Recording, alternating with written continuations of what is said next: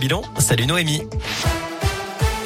Salut Cyril, salut à tous. À la une, un pas de plus vers la vaccination des enfants. La Haute Autorité de Santé recommande aujourd'hui la vaccination des enfants fragiles de 5 à 11 ans, ceux qui présentent, je cite, un risque de faire une forme grave de la maladie et de décéder.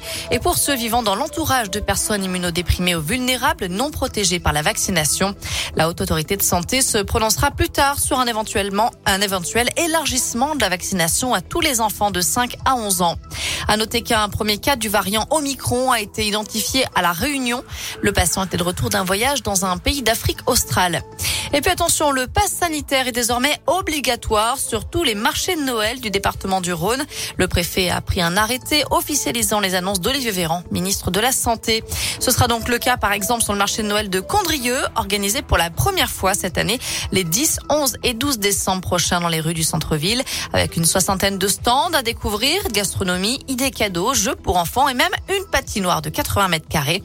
Donc le pass sanitaire sera obligatoire.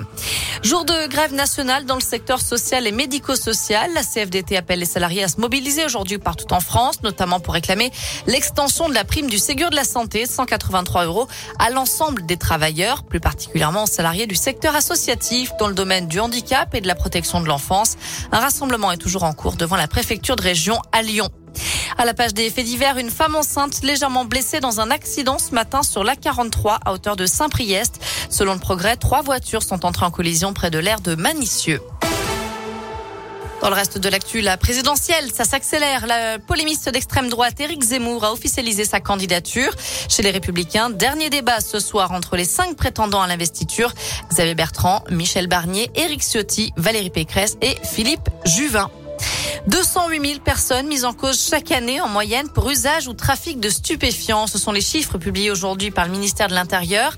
44 000 ont été interpellés pour trafic de stupéfiants, 179 000 pour consommation de drogue et 2 000 pour d'autres infractions.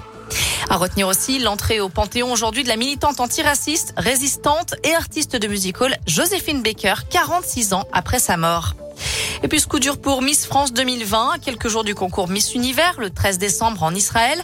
Clémence Bottino était testée positive au Covid. Pourtant doublement vaccinée, elle était négative à son départ en France. Elle a été placée en quarantaine pendant 10 jours et va probablement manquer le concours. Elle devrait déclarer forfait. On termine avec un mot de foot féminin puisque l'équipe de France défie le Pays de Galles ce soir à Guingamp. Nouveau match de qualification pour le Mondial 2023. Le coup d'envoi sera donné à 21h10. Voilà pour l'essentiel de l'actu. Côté météo cet après-midi, malheureusement, le soleil laisse place à des nuages. Ça va être bien gris tout au long de l'après-midi. Les températures ne dépassent pas les 6 degrés pour aujourd'hui.